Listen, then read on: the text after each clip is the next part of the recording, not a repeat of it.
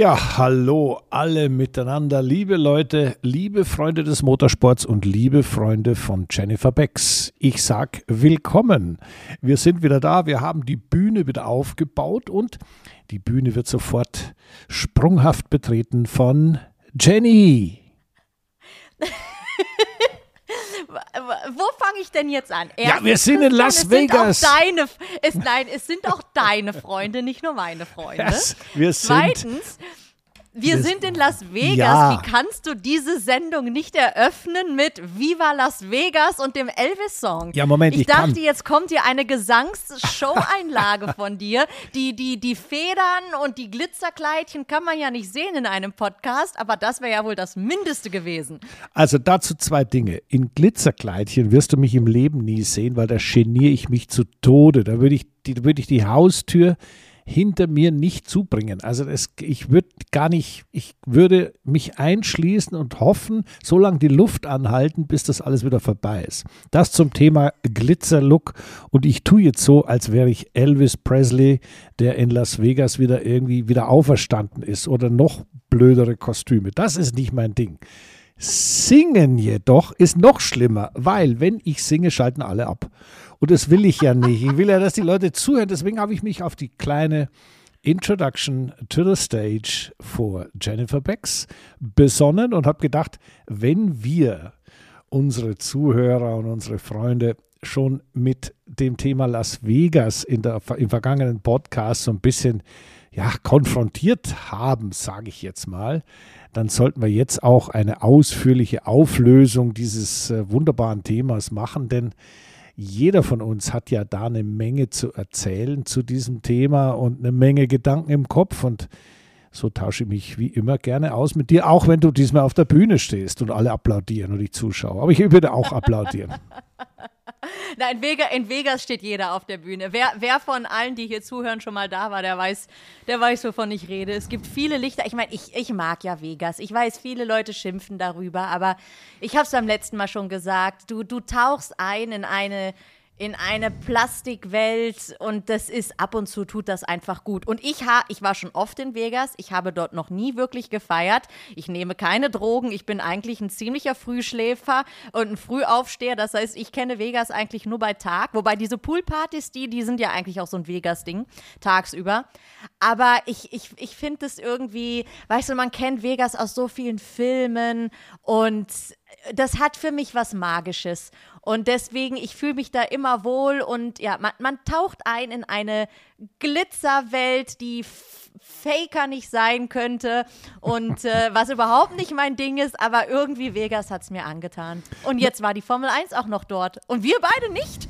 Irgendwas ist schiefgelaufen. Ja, gut, also ich habe, als ich mit meinen Freunden telefoniert habe in der Formel 1 und gesprochen habe und mich unterhalten habe auf den verschiedenen Wegen, die man heutzutage kommunikativ ja zur Verfügung hat, ja, da kam schon raus, also es ist ein bisschen mühsam, weil es, es wird irgendwie, man geht nie schlafen. Es ist eigentlich 24 Stunden Action und das ist ja erstens mal tatsächlich so dort und zweitens äh, hat ja die Formel 1 und die, die Strecke gerade am ersten Tag ein bisschen äh, für Aufregung gesorgt, indem es da einen Gullideckel hochgehoben hat und der hat dann gleich zwei Autos beschädigt und das Training unterbrochen.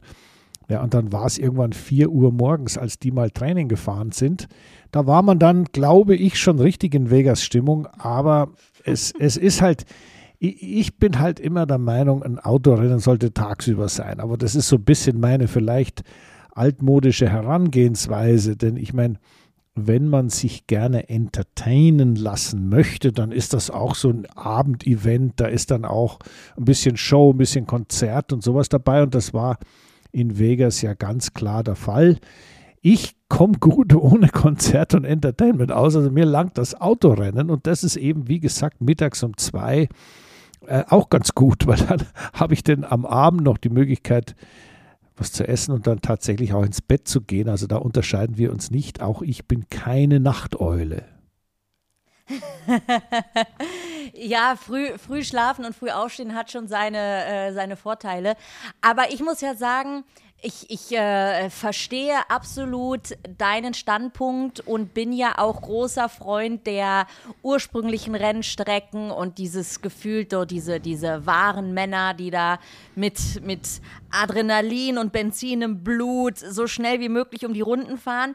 Ich mag es aber auch, dass es mittlerweile ja, es sind ja, was haben wir, Singapur, Abu Dhabi ist im Dunkeln und jetzt auch noch Las Vegas. Ja, Bahrain das ist dann doch ja, Bahrain, ja, Bahrain zum Beispiel, da könnte man dann drauf verzichten. Aber dass, dass so diese drei Städte, wenn sie jetzt dann auf dauerhaft natürlich nach wie vor im Kalender bleiben, dass man da so drei Nacht Abendrennen kreiert hat mit Lichteffekt, finde ich schon ganz spannend für uns als TV-Zuschauer.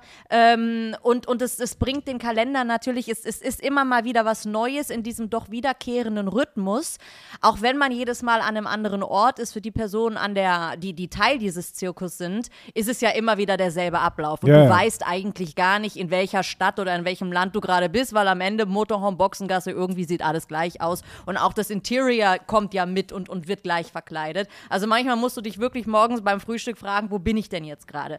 Naja, also insofern finde ich es eigentlich von der Abwechslung her mit Blick auf diesen riesigen aufgeblähten Rennkalender mit ja nächstes Jahr dann 24 Rennen. Mhm. Wenn man da drei solche Rennen hat, finde ich es finde ich es ist es zu verkraften und eben mal eine nette Abwechslung. Aber man darf natürlich den Rennsport dabei nicht aus den Augen lassen. Na gut, ich meine, da sind wir uns sowieso Oder einer. verlieren. Ja, da hast du völlig recht, sind wir uns eh einer Meinung und der Ordnung halber muss man natürlich schon dazu sagen, also auch in Singapur und auch in Katar wird nachts gefahren. Also ich will nicht sagen, das nimmt jetzt ein bisschen überhand, aber äh, es, es ist ja, sagen wir mal so, wenn es dann Mitternacht fertig ist, ja, dann ist halt fertig Mitternacht. Aber das Problem, was wir in, jetzt in Las Vegas hatten, war ja, dass da was kaputt ging und dass das ewig ja. nicht zu reparieren war. Und äh, jetzt ist natürlich die Frage, wie geht man mit sowas um, wenn man nach hinten raus eigentlich keine Tageszeit im wahrsten Sinne des Wortes mehr zur Verfügung hat. Auch wenn es Nacht ist, ist man irgendwann am nächsten Tag. Aber die Organisatoren dort haben da eigentlich, das war denen ziemlich egal, die haben halt einfach das gemacht, was man machen muss, die Strecke repariert. Und dann hat Nils Wittig, der Rennleiter, entschieden, dass man noch ein bisschen länger freies Training hat. Das hat auch, finde ich, für das äh, Problem, was die da hatten, das war ja schon, die ganze Strecke musste ja überprüft werden, haben die das schon ganz, ganz gut gelöst, muss ich sagen. Und dann war es halt ein bisschen spät. Aber äh, mir persönlich ist das, ist das, solange dort ein ordentliches Training gefahren wird, und äh, da muss man der Rennleitung auch wirklich ein Kompliment machen. Das haben die einfach stur durchgezogen. Ganz egal, wo die Probleme hochkamen. Und die Probleme, die hochkamen, und das darf nicht vergessen, da sind ja viele Leute von sehr weit her angereist, haben für ein horrendes Geld ihre Tickets gekauft, haben sich da hingesetzt und haben sich furchtbar gefreut. Jetzt fahren diese spektakulären Formel 1 Autos tatsächlich auf dem Strip entlang und es ist Vegas und es ist toll und ich bin dabei. Und nach acht Minuten war Ende Gelände. Das ist natürlich ja. dann schon ein Schock. Aber weißt du eigentlich, was da draußen so, entstanden und? Und warte, wir reden hier ja nicht von gewöhnlichen Formel 1 nein, Preisen, nein. die ja schon utopisch hoch sind. Wir reden, reden hier von, von Preisen, die jenseits von Gut und Böse sind und von einem Normalsterblichen das Monats- oder was weiß ich, Halbjahreseinkommen übersteigt, je nachdem, in welcher Kategorie man sich da ein Ticket gekauft hat. Also das, das, das, das war lächerlich, was diese Tickets gekostet haben teilweise. Ja, lächerlich. Ich würde sagen, es war äh, besorgniserregend. Also es war shocking, dass man da nur für 1500, also 1500 Dollar sich da ein Ticket besorgen konnte. Aber gut, ich meine, wenn ich es dann mache, mache ich es, dann stehe ich auch dazu, dann gebe ich mir es und dann gehe ich nach Vegas und dann bin ich, darf der nicht vergessen, das ist in, in, in amerikanischer Hinsicht ist es ja the number one race of the world. Ja, das ist also nicht irgend noch halt eins, so wie für uns und dann noch eins in einer künstlichen Stadt, sondern das ist Vegas und da Premiere, da dabei sein. Also das verstehe ich schon, da darf man schon, da darf man sich schon freuen und darf da auch mitfiebern. Aber äh, dann ist ja, ich weiß nicht, hast du es mitbekommen, was da passiert ist? Dann noch für die Zuschauer? Was meinst du, dass die, ja, dass ja. die am Freitag nicht gucken durften und dass jetzt die Klagewelle kommt? Ja, natürlich meine ich das. Jetzt überleg mal. Jetzt haben die gesagt, das ist es irgendwie eine, eine abnormale Zeit. Es ist 3.30 Uhr in der Früh und es wird gefahren. Jetzt sind natürlich noch Zuschauer sitzen geblieben, weil die gesagt haben, jetzt habe ich schon 1500 Steine bezahlt, jetzt bleibe ich auch sitzen. Und die wurden dann. Und, Entschuldigung, du bist in Vegas, da schläfst du sowieso Ja, ja. in der Regel nicht um drei Uhr nachts. Also Das für die war ich. das wahrscheinlich ganz normal. Ich meine, ob ich da jetzt bis 5 Uhr morgens im Club in, an deren Stelle sitze oder stehe oder tanze oder auf der Tribüne sitze und mir das angucke, wofür ich horrende Preise bezahlt habe. Genau. Wäre ich auch sitzen geblieben. Ja, ja, genau. Und ich, ich verstehe das natürlich auch, ja. Und äh, dann kamen die Securities und haben die alle weggescheucht. Und weißt du warum? Weil die Security, die Achso, doch, weil die, weil Securities die, weil die, äh, Arbeit, weil die Arbeitszeiten kamen, vorbei waren. ja, die kamen, also so wie die Airline-Crew, die gerne arbeiten würde, aber nicht darf. Kennt man ja, wenn man viel unterwegs ist, viel fliegt. Ja, das Flugzeug hat Verspätung, alles gut, wir wären startbereit, aber wir müssen auf eine neue Crew warten, weil die andere sonst in Überzeit gerät. Ja, und so ähnlich ist es mit der Security in Las Vegas gewesen. Und die haben gesagt, das geht nicht. Hat die Gewerkschaft so gesagt, wir gehen jetzt heim und bevor wir heimgehen, machen wir hier noch, machen wir hier noch leer. Also gut, Was jetzt, ja auch deren Recht ist. ja, ja, Und die, der Veranstalter hat natürlich nicht damit gerechnet, dass wenn der die Leute äh, einteilt, dass der noch für solche Sonderfälle eine Extraschicht irgendwo bereithalten muss. Da, davon gehst du halt nicht aus, erst Genau. recht, wenn es das rechte Rennen ist. Und zu einer Flugzeugcrew muss ich dir einmal sagen, das war bei dem Formel-E-Rennen in Saudi-Arabien. Da gab es einmal einen Luftangriff und das, der Flughafen wurde gesperrt. Da war ich saß dabei. Ich war auch da. Ja, ich saß aber als einzige mit schon in der Maschine. Äh, das war die erste, die, die oder die eine der, die noch einer der Maschinen, die noch rausgehen sollten. Und wir saßen dann alle drin, Luftraum gesperrt. Wir durften aber nicht mehr aussteigen. Und dann nach einer Stunde haben die dann die Türen zugemacht. Das war 1 Uhr nachts. Nach einer Stunde haben die dann die Türen zugemacht, eben mit der Begründung, ja, wir wissen nicht, wie lange das dauert. Die, wir, wir docken jetzt ab, denn die Crew darf nicht raus, weil sonst kommen wir hier nie mehr weg. Lange Rede, kurzer Sinn. Wir sind dann gestartet um 6 Uhr morgens. Wir waren die erste Maschine, die losging. Nach uns ging noch eine zweite und dann war der Luftraum wieder gesperrt aufgrund eines anderen Bombenangriffs. Und ähm, die anderen saßen noch länger, ich weiß nicht wie viele Tage oder zumindest Stunden am Flughafen fest. Ich war auf dem Weg und ich kam, glaube ich, mit auch einem Tag Verspätung dann zurück zu Hause an. Aber das war meine Geschichte zu, okay, die Crew hat äh, gleich äh, frei, aber wir machen die Türen zu, lassen sie nicht raus, dann müssen sie arbeiten. So geht's also auch. Ja, ja, klar, das ging, war aber sicher eine arabische Airline und nicht die Lufthansa. Nein, das oder? war Turkish Airlines, aber wir waren ja in Saudi-Arabien. Ah, herrlich. Ein Schelm, wer Aber- Böses dabei denkt. Genau, aber du hast es natürlich, du hast es natürlich äh, auf den Punkt gebracht, dass damit rechnet natürlich keiner. Und äh, jetzt natürlich, äh, wir haben es ja schon ein bisschen angesprochen, jetzt kommt natürlich das, was immer kommt in den Vereinigten Staaten von Amerika, jetzt kommt die Sammelklage, die große Sammelklage. Und da habe ich also als ich das gelesen habe, dass jeder der Leute, die sich an dieser Sammelklage, also dass sie nicht gucken konnten und nichts und Eintritt bezahlt haben und nichts sehen durften, jeder, der sich da beteiligt hat, fordert von der FOM als Promoter, als Veranstalter 30.000 Dollar Schadenersatz. Jetzt muss man sich, ja, ja, jetzt, jetzt rechne doch einmal aus, wie, wie kommt es das zustande? Also ein, der war Freitag, Samstag, Sonntag oder Donnerstag, Freitag, Samstag, je nachdem, wie du zählst, waren die Karten verkauft. Das heißt also 500 Dollar pro Tag, wenn wir von 1500 ausgehen. Heißt also, du hast aber ja, die Karten waren doch teurer, oder? Also Nee, nee, ich die- das die- Mindeste, was ich gehört habe, fing bei 2000 an. Nee, nee, nee, nee, es gab schon welche auch für 1500 Schnäppchen.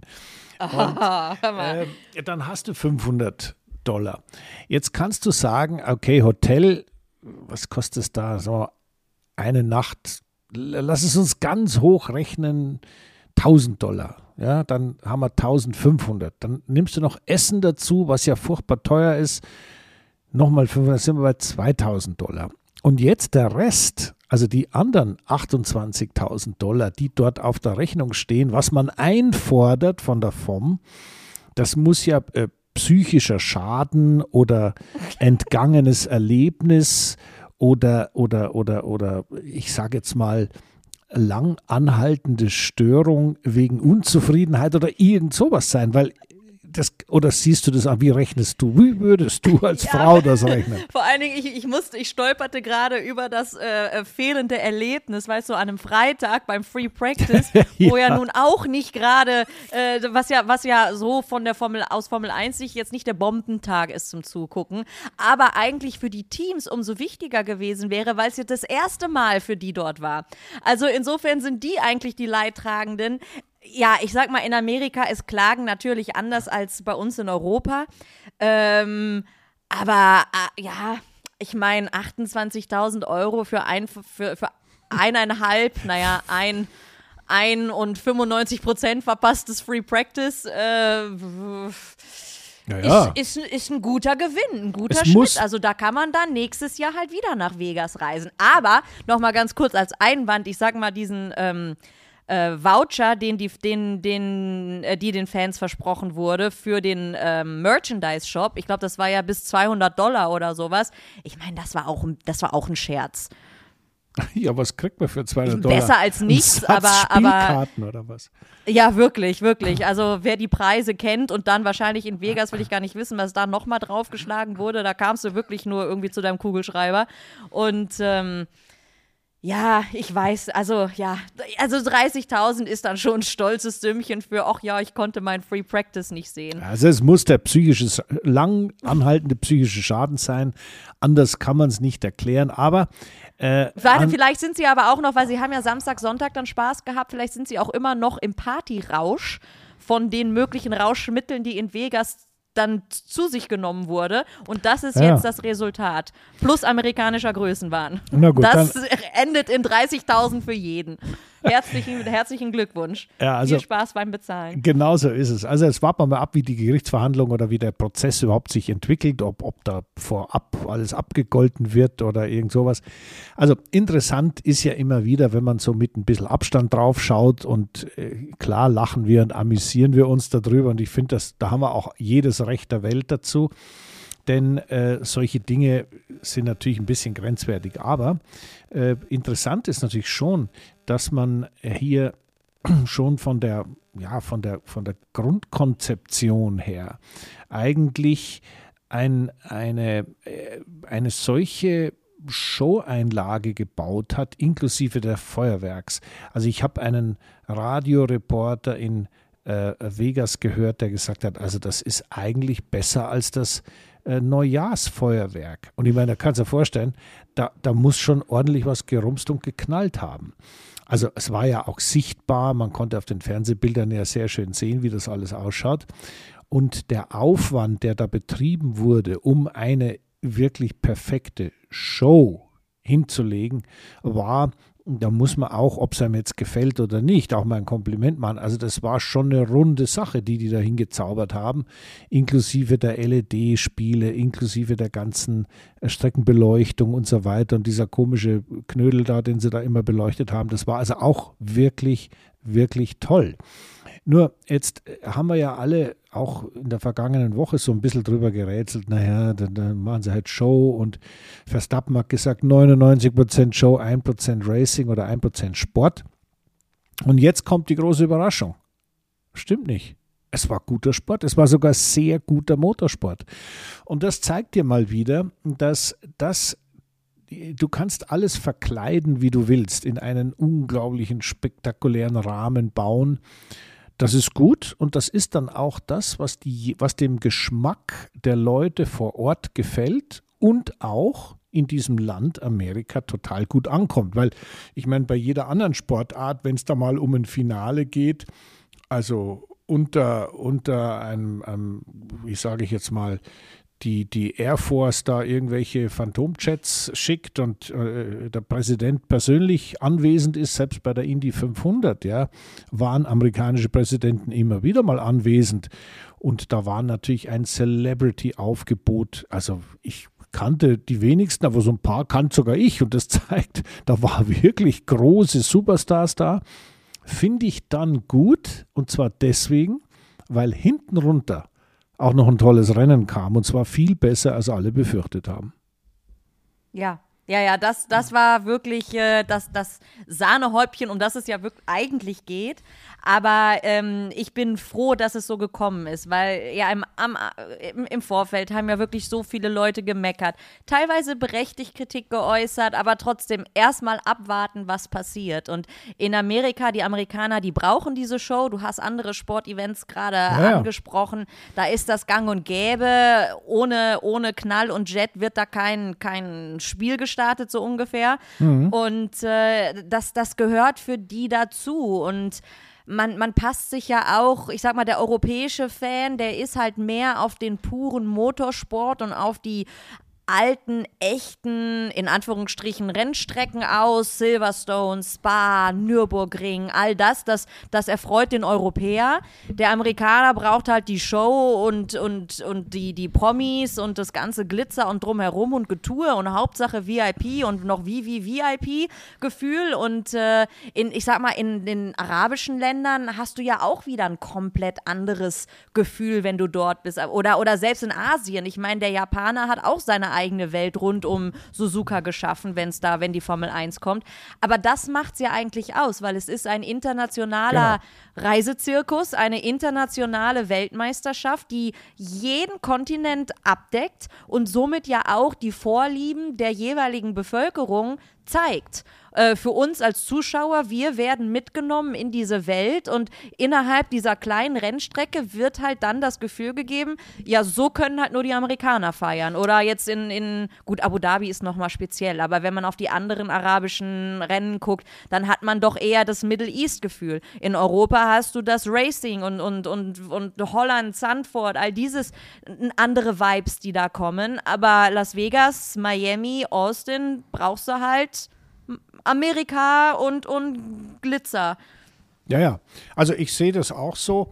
Ähm, das ist schon gut, dass es diesen, diese Abwechslung gibt. Ich meine, die Frage ist natürlich nur, nachdem, es gibt ja auch immer so einen Wettbewerb von Strecke zu Strecke, von Promoter zu Promoter.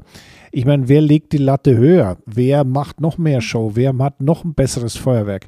Erinnere dich mal dran, ich kann mich sehr gut daran erinnern, als wir zum ersten Mal in Singapur waren Nachtrennen. Haben wir überlegt, geht das überhaupt? Wie, nicht, dass man da quasi über seinen eigenen Schatten stolpert. Und da gab es verschiedene Beleuchtungskonzepte mit weiter unten und weiter oben.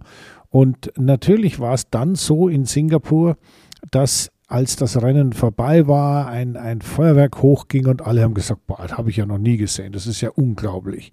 Damit war Singapur als Formel 1 Strecke, ich sag mal, hatte einen, einen klassischen Welt, Welterfolg gelandet.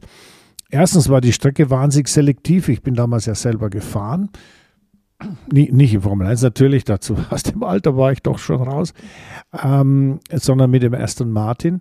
Und das war eine, eine, eine tolle Sache, die einfach funktioniert hat. Und das Publikum hat letztendlich auch dieses erste Mal wahnsinnig genossen. Aber die Latte, die jetzt gelegt wurde in Sachen Show, Entertainment und natürlich auch optisches Spektakel. Nicht nur, wie die Autos auf der Strecke ausschauen. Ich meine, der, der Unfall von dem äh, Lando Norris, der war ja schon sehr spektakulär, aber halt auch deshalb, weil es die Funken gesprüht haben. Und mitten in der Nacht war das zu sehen, was da alles passiert ist und wie die Fetzen fliegen. Sagenhaft. Und die optische Show drumrum, also welches Feuerwerk und in welche Art und Weise die Lichter an und ausgingen, in welchen Farbkonstellationen, welche verschiedenen, ich sage mal, optischen Reize da gesetzt wurden. Ich meine, das habe ich noch nie gesehen, sowas. Das war absolut sagenhaft. Aber jetzt habe ich die entscheidende Frage, was machen wir mit Abu Dhabi, die ja den krönenden Abschluss der Formel 1-Saison hm. immer teuer bezahlt haben, dass sie das letzte Rennen sind und auch auf einer tollen, tollen Strecke ein Twilight, also aus dem, aus dem Sonnenuntergang in die Dunkelheit hinein Rennen gemacht haben, wo auch Feuerwerk war, wo auch ein tolles Konzert war und so weiter. Ja, müssen die jetzt alle nachlegen? Gerade die neuen Strecken? Ja, das, das ist ein ganz interessanter Punkt. Ich sag mal, äh, also ich finde mit Blick auf Las Vegas, Las Vegas ist ein so spezieller Ort. erstens, wenn die es nicht schaffen, wer dann? Also dieses, diese Messlatte so hoch zu legen. Und ich denke, es wäre fatal, wenn man jetzt das als Messlatte sieht und versucht zu überbieten. Ich denke, dieses Lichterfeuerwerk und, und, und bunte Spektakel, das kann man Vegas getrost überlassen. Aber sag das mal dem Araber.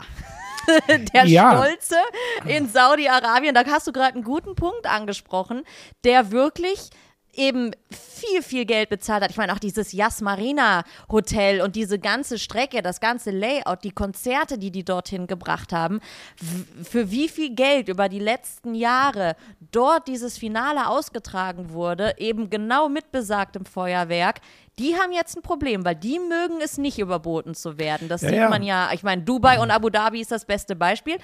Aber die werden das nicht überbieten können. Also die werden natürlich für viel Geld noch den ein oder anderen Promi einfliegen können, aber in, in Vegas werden viele freiwillig gewesen sein. Und ja, auch das gibt ja. dann nochmal andere Vibes. Auch LA ist natürlich um die Ecke, viele wohnen auch in Vegas. Denk an eine Steffi Graf und Andre Agassi, Celine Dion, das sind so viele Leute, die auch in, in, Vega, in, in, ja, in Vegas oder Nevada leben. Also Abu Dhabi hat jetzt echt, gerade auch mit Hinblick auf das ganze Finale und letztes Rennen der Saison, die, die werden nicht lachend nach Vegas geblickt haben. Die ja. haben jetzt, und die haben nur eine Woche Zeit. Ja. Eine Woche Zeit, ihr Konzept nochmal anzupassen, um auch vielleicht nur ansatzweise daran zu kommen. Aber wie gesagt, meiner Meinung nach ist das der falsche Weg. Weil die können sagen, hey, wir sind Abu Dhabi, wir haben über viele Jahre etwas hier kreiert und äh, Vegas ist Vegas und Vegas steht für sich alleine. Ja, ich also, denke, anders kannst du nicht daran gehen, aber das wird der Araber trotzdem nicht verstehen wollen. Es ist halt der Anspruch auf die Superlative. Das ist in den arabischen Ländern auf jeden Fall, da ist das, ist das so, dass man diesen Anspruch auf die Superlative hat. Aber die Frage ist, was ist die Superlative? Und ich freue mich immer wieder, zum Beispiel Abu Dhabi, jetzt am kommenden Wochenende, ist eine ganz tolle Rennstrecke, wo man aus dem Tag, also aus dem späten Nachmittag in den Sonnenuntergang hinein in die Nacht fährt. Allein das ist ein so tolles Feeling. Dort ist es schön warm, natürlich, klar. Dort gibt es eine tolle Stimmung. Du hast das Hotel erwähnt, die Beleuchtung erwähnt. Aber das ist auch von der Location her. Da kein, das sind keine Spielcasinos, nichts. Da ist einfach nur Landschaft, Wüste, Wüste Meer auch das hat einen tollen Flair und ich glaube, wenn wir zurückkommen auf das, was wir vorhin gesagt haben, schön ist ja das Landes Landesspezifische. Der japanische Grand Prix ist halt nun mal ziemlich japanisch und das ist auch großartig so. Und Spa ist immer noch Belgien, da wenn man in die Gegend von Spa kommt, das Wichtigste erstmal die Gummistiefel äh, klar machen und dann äh, sich auf Pommes einstellen. Das klingt ein bisschen doof, hat aber durchaus Charme, weil es halt eben ein bisschen down to earth ist. Es ist ein bisschen zeltlagermäßig. Aber auch das ist in der Glitzerwelt der Formel 1, hat seine Daseinsberechtigung. Ja. Und ich glaube, jeder der Promoters sollte eigentlich nicht einfach nur mehr, mehr, mehr und das müsse ich noch ein größeres Feuerwerk starten als in, in Vegas, sondern sollte sich ein bisschen darauf besinnen, was habe ich eigentlich zu bieten hier. Und vielleicht werden wir in Zukunft mal wieder einen Grand Prix am Nürburgring sehen. Da gibt es gar nichts, außer Rennen, außer Rennautos, außer Fans in der Eifel. Das kann durchaus auch passieren, dass es manche Rennstrecken gibt, die zwar ein tolles Programm auf der Strecke zu bieten haben, aber den ganzen Brimborium drumherum ja, ich sag mal, äh, in Richtung Currywurst bringen. Auch das hat ja, Charme. Ja, aber diesen, das, genau, und, und die brauchen es nicht, weil sie eben dann den, den Sport auf die Strecke bringen, oder gut, also immer, aber, aber das Ereignis auf der Strecke stattfindet. Ähm, und, und, und das, finde ich, macht es aber eben toll und charmant. Und ich hoffe wirklich, dass die Promoter nicht nach Vegas blicken und genau jetzt ja. denken, oh Gott, wir müssen es überbieten, sondern dass sie sich auf ihren Standort besinnen. Was bieten wir, was die anderen nicht haben? Spa, also äh, Las Vegas kann sich noch so sehr anstrengen, eine Rouge haben sie nicht. Genau. Und genau. Ähm, so, und, und da muss man sich halt einfach drüber im Klaren sein und sagen, nein, wir wir äh, heben unsere Vorzüge hervor. In, in Italien hast du halt einfach nur das Ferrari, das rote Ferrari-Meer um dich herum. Und äh, Silverstone auch Ursprung des, des Motorsports. Also das ist ja, all diese Strecken, es ist einfach toll, dass es sie im Rennkalender gibt und dass wir dadurch eine so bunte Vielfalt erleben können. Ja, also äh, das stimmt, genauso ist es. Und äh, wie gesagt, ich habe es ja nur angesprochen, weil wir jetzt das Las Vegas in einer Superlative erlebt haben, wie es in der Formel 1 noch nie zu sehen war. Wir jetzt nach Abu Dhabi gehen am kommenden Wochenende und wir, ich sag mal, eigentlich das Abu Dhabi-Thema auch immer als Weltspitze erachtet haben und das Singapur-Thema und, und, und, und, und. Und ich weiß noch ganz genau, als wir zum ersten Mal nach Shanghai, nach China sind. Mein Gott, hat der Hermann Thielke mir da alles erzählt, dass die Strecke auf Styropor-Gummis da gebaut ist und alles. Sagenhaft, ein riesiges, riesiges Ding. Es ist jetzt noch viel zu groß, aber auch das war innerhalb dessen, was man in China zeigen wollte eigentlich legitim. Und äh, es wird dann immer so ein bisschen die, die Motorsportgeschichte, wird nach ein paar Jahren oder noch besser Jahrzehnten zeigen, wie hat sich das entwickelt, wie kam das an, wie hat sich es vielleicht sogar auch verändert. Also es ist schön dazu zu schauen und deswegen, äh, ich, ich war vor dem Rennen in Vegas immer so ein bisschen, hm, naja, braucht man das wirklich? Aber jetzt im Nachhinein muss ich ganz ehrlich sagen, Gut, das ist eine weitere Ergänzung, eine spezielle, auch mit einem ganz besonderen Flair, eine Ergänzung im Formel 1 Kalender. Und die Strecke, über die alle so ein bisschen gemosert haben, ja, es gibt interessantere Strecken, gar keine Frage, aber es war eigentlich dann doch eine gute Strecke, wo man gut überholen konnte. Und es gab natürlich noch etwas, was es unter Umständen nächstes Jahr noch mehr oder weniger gibt, das ist der Grip auf der Strecke, denn der war natürlich ein bisschen limitiert und das führt natürlich immer dazu, dass man mal ein bisschen quer steht, dass man mal einen kleinen Fehler hat, dass man Racing, dass man Rennen fahren kann gegeneinander. Und das hat mir eigentlich dann doch ganz gut gefallen. Und äh, das Einzige, was, worüber ich immer noch rätsel, ist, es gab wieder ein komplettes Durcheinander in der Startaufstellung. Ja. Auf einmal zwei Williams in den Top Ten. Das hätte ich, also ich hätte das mir nicht gedacht, ja. Aber äh, der Hamilton nicht in den Top Ten. Und äh, die McLaren so ungefähr Drittletzter und Viertletzter. Die Alpha Tauri, die so gut waren in Brasilien, Rennen vorher, waren Letzter und Vorletzter oder sowas. Ja, also ganz weit hinten in der Startaufstellung. Also die, die, dieses Durcheinander, was da entstanden ist, fand ich eigentlich recht erfrischend. Ich als Beobachter, als als Ricardo äh, im Alpha Tauri hätte ich es anders gesehen, als Lando Norris auch. Aber manchmal ist das Dasein als Ex-Fahrer, als Ex-Formel-1-Fahrer in bestimmten Bereichen besser als das Dasein als Fahrer. Nicht immer und auch, ja, was hat man? Man hat ja keine Wahl. Aber in dem Fall fand ich es ganz gut zuzuschauen, dass, das, dass die gesamte Hierarchie, mit wenigen Ausnahmen natürlich, mal wieder auf den Kopf gestellt war und das Feld wirklich bunt gemischt war. Und das war letztendlich auch ein Grund, warum das Rennen wirklich schön anzuschauen war. Ja, aber diese, ich sag mal, unerwarteten Qualifying-Ergebnisse, da hatte ich das Gefühl, mit Blick auf die Saison, gab es das häufig. Also der ja, Samstag ja. oder je nachdem mit, mit, mit Sprintrennen der Freitag, die, die Qualifying-Sessions, die hatten es in sich. Also und, und dann äh, am Sonntag ja normalisierte sich wieder alles, Verstappen gewinnt und ähm, dann, dann, dann war so diese Euphorie vom Samstag, oh ja, vielleicht gibt es morgen die große Überraschung und jemand wird den Red Bull schlagen können. Nein, gab es in der Regel nicht, aber ähm, die Qualifying-Tage, die waren eigentlich, ich würde sagen in 80 Prozent der Fälle oder 70, doch die ganze Saison über immer wieder überraschend und durch, durch, äh, durchgewürfelt. Und du als Experte, wie, kann, wie, wie erklärst du dir das? Ja, also erst Dass eben ein Team, das letztes Wochen, klar, jede Strecke ist anders, aber dass das Team, das letzte Woche noch scheinbar den, den, den Schlüssel zum Erfolg entdeckt hatte, jetzt plötzlich wieder ganz hinten war. Also, äh, da reden wir jetzt gleich mal drüber. ausführlich gerne. Jetzt sage ich da meine Meinung dazu. Nur zuerst nochmal äh, zu dem Unterschied zwischen Qualifying und Rennen. Ja, das ist schon richtig. Es gab immer wieder mal äh, Autos und Teams, die im Qualifying nichts auf die Reihe gebracht haben und äh, dann im Rennen ging es wieder besser. Aber eines ist immer gleich gewesen, gewonnen hat der Verstappen.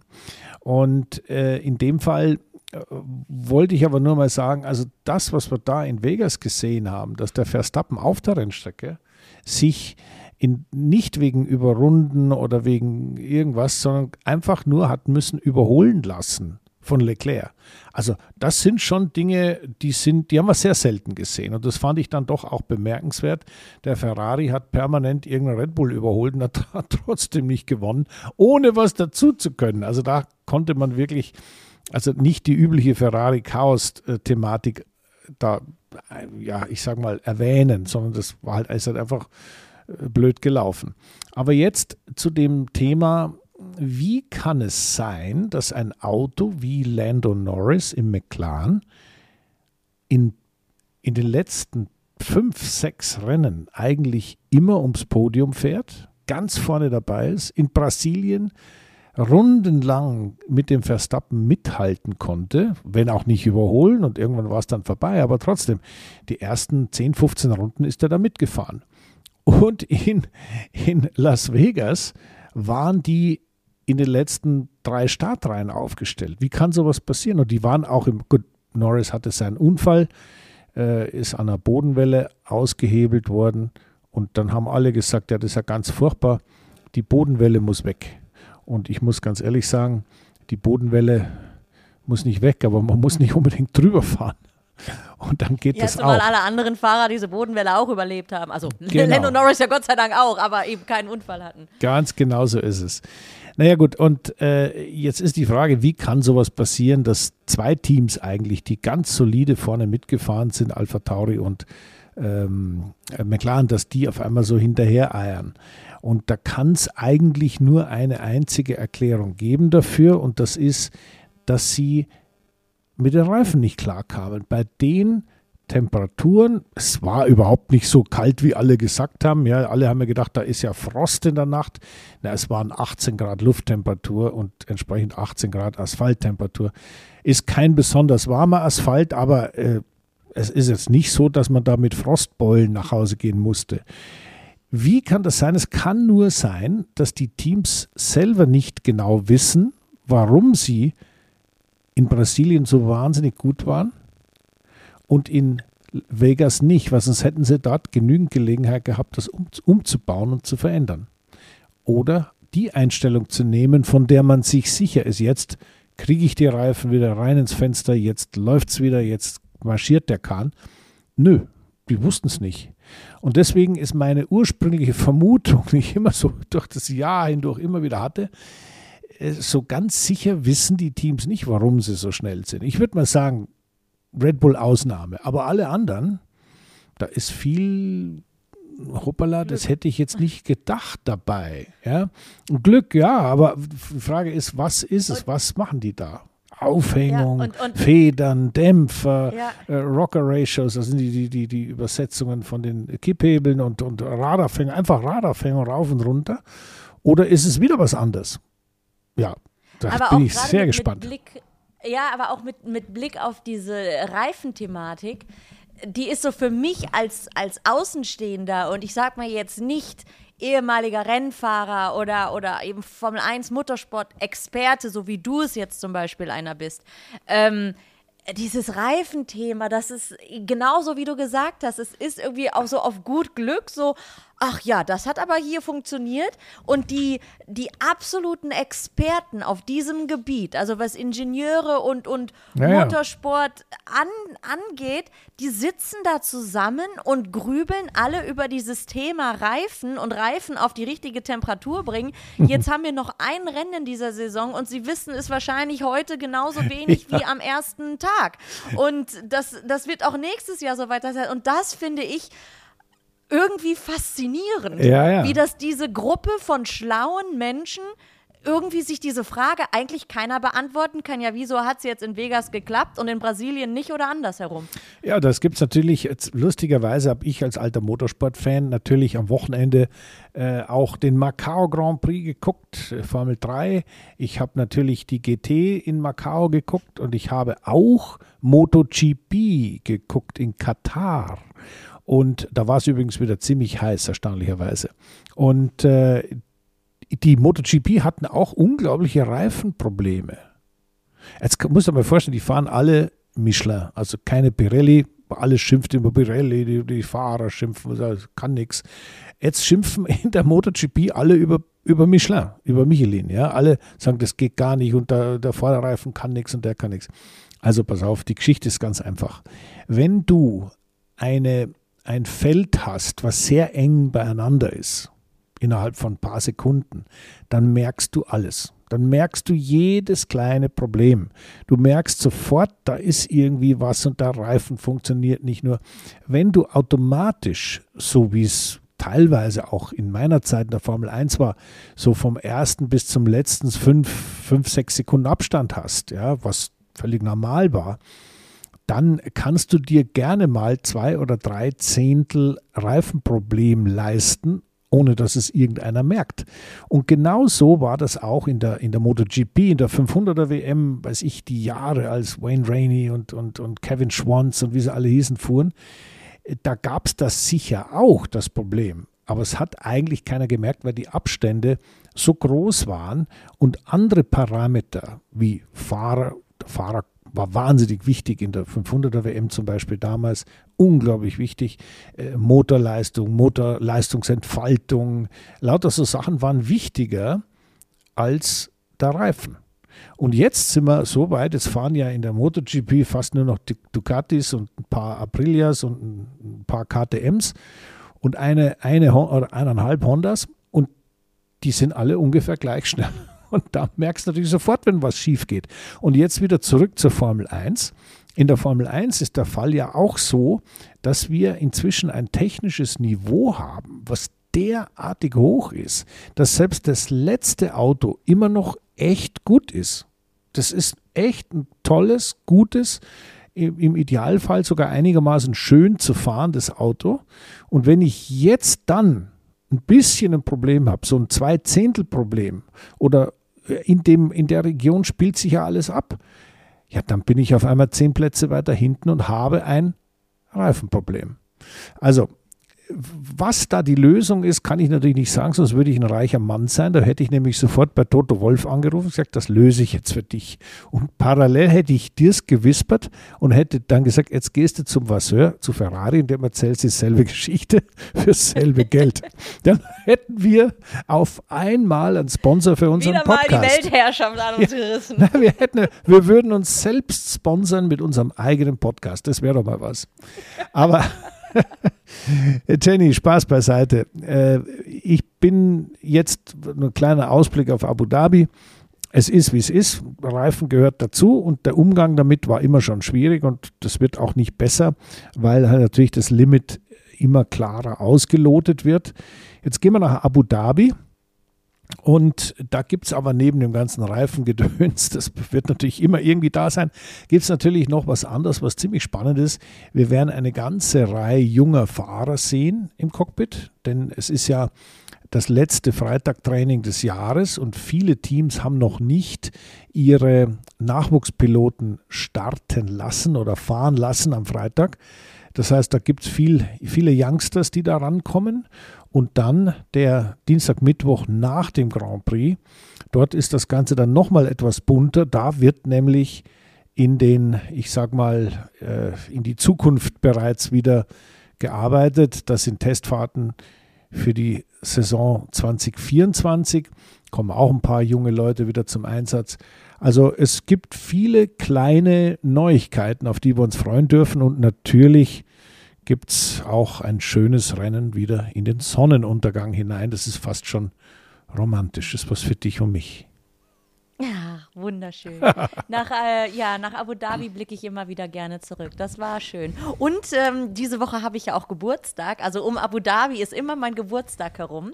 Äh, deswegen freut mich dieses Rennen natürlich noch mehr. Ja, also dann, äh, anstatt nach Abu Dhabi zu fliegen, fliege ich nach Monaco und werde mit dir eine riesen Fest feiern. Ich weiß auch noch nicht genau, wann ich komme, aber wir, wir feiern auf jeden Vegas Fall. Vegas Feuerwerk auch noch in den Schatten. ja. ja, wir gehen mit dem Hund spazieren am Strand, oder? Das wäre doch was. Was Schöneres gibt es doch nicht. Jetzt sind wir wieder. Äh, Christian, jetzt wird es aber romantisch. Ja, sage ich doch. Ich bin ja beim Untergang in, in Abu Dhabi. Untergang rein. Genau ne? so machen wir das. Und dabei nehmen wir unsere neue Folge auf. Genau. Ja, Jenny, vielen Dank, äh, dass man wie immer so schön plauschen konnte mit dir und vielen Dank an unsere Zuhörer, dass sie wieder dran geblieben sind und äh, uns zugehört haben. Also es gibt noch ein bisschen Podcast dieses Jahr, gibt es noch, der Saisonabschluss und wir machen dann schon noch ein bisschen was als Resümee oder schauen, wie sich alles so entwickelt in den nächsten Tagen und Wochen. Dann äh, gibt es vielleicht auch noch ein paar spannende Neuigkeiten, über die wir dann auch gerne noch reden. Ansonsten freuen wir uns erstmal auf Abu Dhabi. Absolut, dem ist nichts hinzuzufügen, Christian. Vielen Dank für deine Zeit, euch, euch äh, zu Hause, danke fürs Zuhören und wir freuen uns schon sehr auf die kommende Woche. Unfassbar, dass diese Formel 1-Saison jetzt wirklich fast zu Ende ist, oder? Ja, man mag es nicht glauben. Ja, bis zum nächsten Mal.